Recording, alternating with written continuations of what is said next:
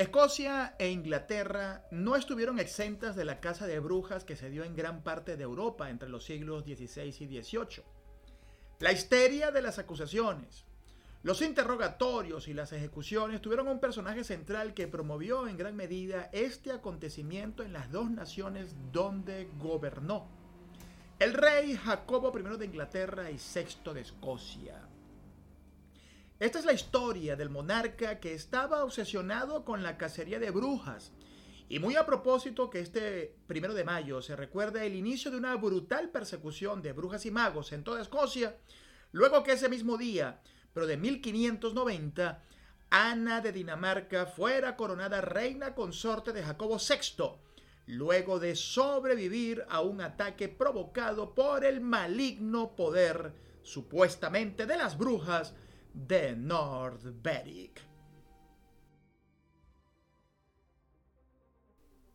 Hola, bienvenidos a un nuevo episodio de Hablemos de Escocia en castellano podcast.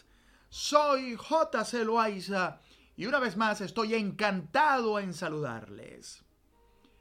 Este primero de mayo se conmemora un año más de un triste episodio en la historia de Escocia. Una sangrienta persecución con mucho dolo que se inició en uno de los pueblos costeros más tranquilos de la región oriental de este país, como lo es el hermoso pueblo de Berwick. En 1590 el monarca del momento, Jacobo VI de Escocia, desató una persecución contra todo aquel sospechoso de brujería y practicante de magia, cosa que lo llevó a realizar una gran cantidad de desastres en contra de la vida de terceros. Hoy, en nuestro episodio 95, vamos a hablar sobre Jacobo I de Inglaterra y VI de Escocia, el rey obsesionado con la cacería de brujas. Acompáñame a descubrirlo. Jacobo creció en Escocia donde se convirtió en rey siendo un niño en 1567, con apenas un año y un mes de edad, luego que su madre, María Estuardo, reina de Escocia, abdicara por obligación. Finalmente, su madre fue ejecutada por la reina Isabel I en el año de 1587, y el joven Jacobo asoció el suceso con premoniciones satánicas y de brujería, ideas que se implantarían de manera permanente en su imaginario. Julian Goodar, profesor de historia en la Universidad de Edimburgo y autor del libro The European Witch Hunt, afirma, era un momento en que la gente creía que el diablo actuaba en el mundo y que había personas que tenían poderes mágicos con los que podían hacer daño a sus vecinos. De esta manera, la superstición no la inventó el hijo de María Estuardo, aunque fue el responsable de la primera gran casa. Hubo cuatro entre 1590 y 1727, y durante su reinado contribuyó a extender el rechazo y la delación de personas que en ocasiones el único delito que habían cometido era darle un amuleto a alguien para encontrar el amor. Así pues, Scotty Lovers, el clima en aquel momento en el continente acompañaba a perseguir a estas personas. En aquellos siglos no era extraño que en cualquier país de Europa se hablara de magia, hechizos y sortilegios. Y por eso el profesor Goodar recibe, a raíz de su trabajo de investigación, diversas consultas desde distintos países del continente para iniciar investigaciones similares a la suya. Para entender el miedo del rey Jacobo hacia las brujas, tenemos que hablar de una historia escuchada en su familia. Ocurrió en 1441, 100 años antes de su nacimiento. La protagonista, Eleanor Cobham, duquesa de Gloucester, fue señalada por hacer tratos ilegales con Marjorie Jordan, más conocida como la bruja del ojo, a quien supuestamente acudió para provocarle la muerte a su suegro, el rey Enrique VI.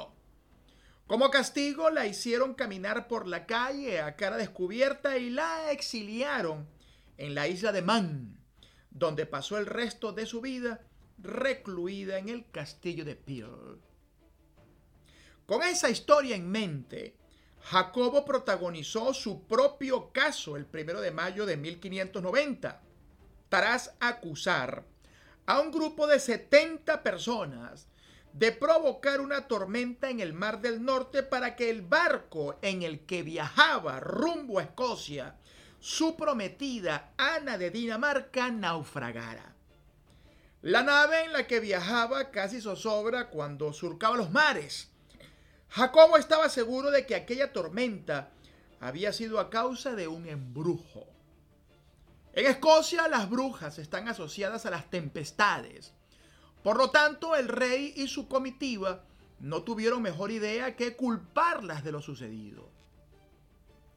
De esa manera se desató una campaña de persecución de brujas en el pequeño pueblo de North Berwick, en el proceso conocido como los juicios de Berwick, allí se sometió a torturas a los acusados que acabaron reconociendo el delito e inventando conjuros ante el tribunal que los usó para condenarlos.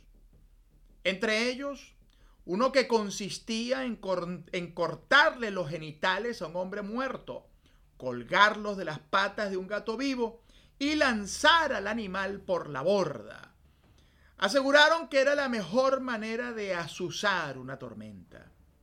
El rey, fascinado por aquellos relatos, exigió dirigir los interrogatorios en los que impuso sus propios protocolos.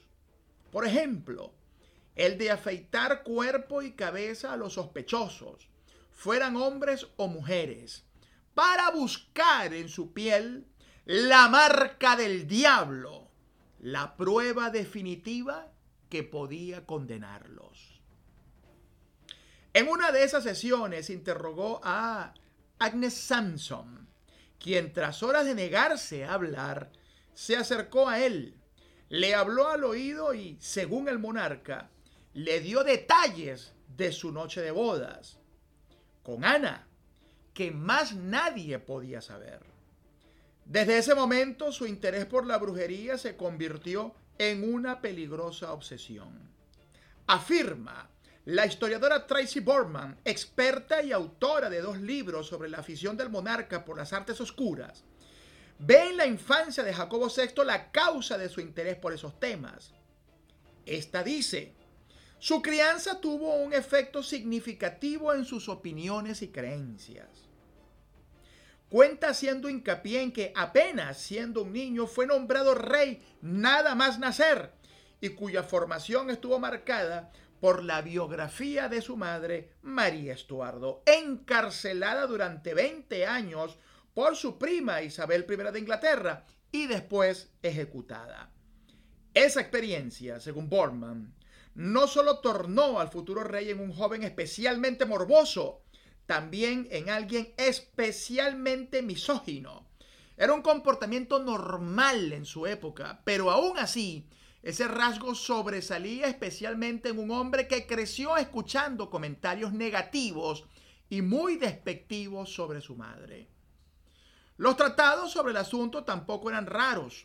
Uno de los más influyentes lo publicó el sacerdote Heinrich Kramer en 1487 titulado De Melus Maleficarum, que significa el martillo de las brujas. Este compendio sirvió de guía para perseguir y combatir a las personas acusadas de tratar con el diablo. En él se inspiró también el rey Jacobo, el único monarca del mundo y de la historia en firmar un volumen sobre el mismo tema titulado por él como Demonology, publicado originalmente en el año de 1597. La creencia de Jacobo en las artes oscuras y los demonios fue tal que se dio el lujo de escribir ese compendio fanático religioso en la mejor tradición del infame martillo de las brujas. Demonology está escrito en forma de un diálogo, una técnica muy popular en las obras didácticas, y se divide en tres secciones. La primera sección dedicada a la magia y la nigromancia, que es la predicción del futuro mediante la comunicación con los muertos. La segunda, sobre la brujería y la hechicería. Y la tercera sección, sobre los espíritus y los espectros. Cuando Jacobo se convirtió en rey de Inglaterra en 1603, le resultó sorprendente descubrir que muchos de sus súbditos ingleses eran más escépticos que él sobre el poder de las brujas. Esto también contribuyó a emprender una misión para convencer al Parlamento en aprobar su ley contra la brujería en 1604. Esta ley obligaba a colgar a quien fuera condenado por ser brujo independientemente de que hubiera causado algún daño a otros. El rey Jacobo realmente creía que entre la sociedad vivían brujas y que lo que estaba haciendo era por el bien de la sociedad británica. Y la gente en aquella época tenía muy en cuenta lo que decía el rey, porque éste era nombrado por la gracia de Dios.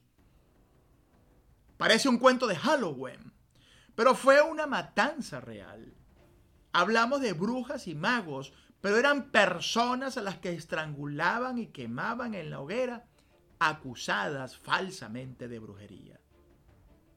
La Universidad de Edimburgo, a través de un equipo multidisciplinario compuesto por historiadores, informáticos y diseñadores de bases de datos, ha creado un interesante mapa interactivo donde se pueden consultar el nombre, los apellidos y la ubicación de 3.141 personas perseguidas y enjuiciadas por brujos, entre los siglos XVI y XVIII.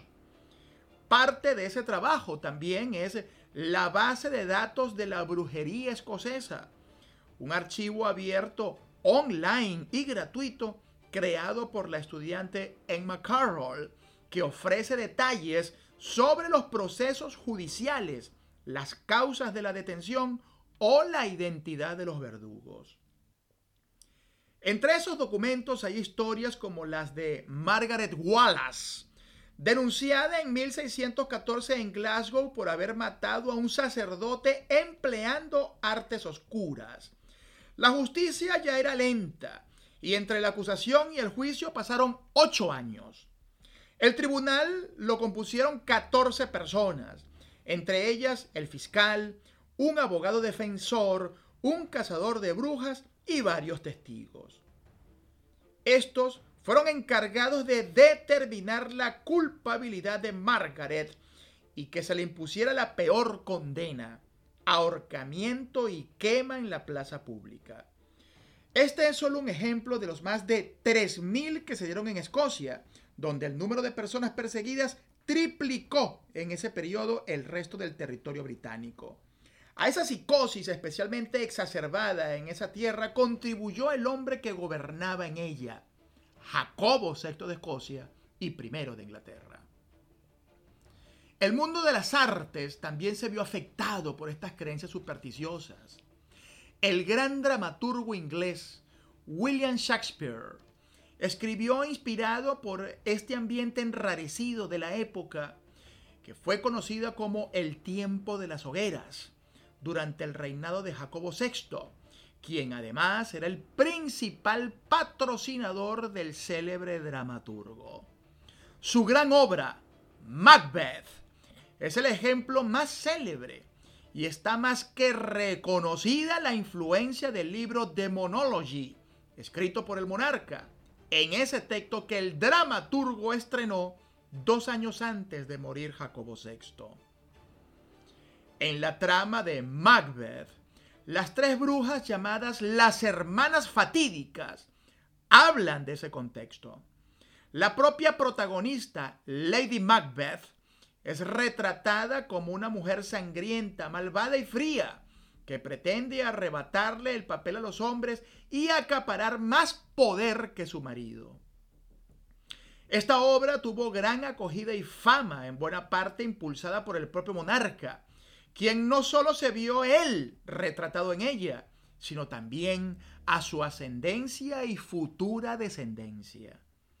En sus últimos años de vida, Jacobo sufrió varias dolencias como artritis, problemas renales y gota. Se cree que murió de un derrame cerebral a los 58 años, el 27 de marzo de 1625, en Theobalds Park, Hertfordshire. Su cuerpo fue sepultado en la abadía de Westminster, al lado de la de su predecesor de la casa Tudor, Enrique VII. Pese a la muerte del rey, la cacería de brujas en Inglaterra y Escocia continuó. Se cree que fueron ejecutadas aproximadamente un millar de brujas hasta 1686.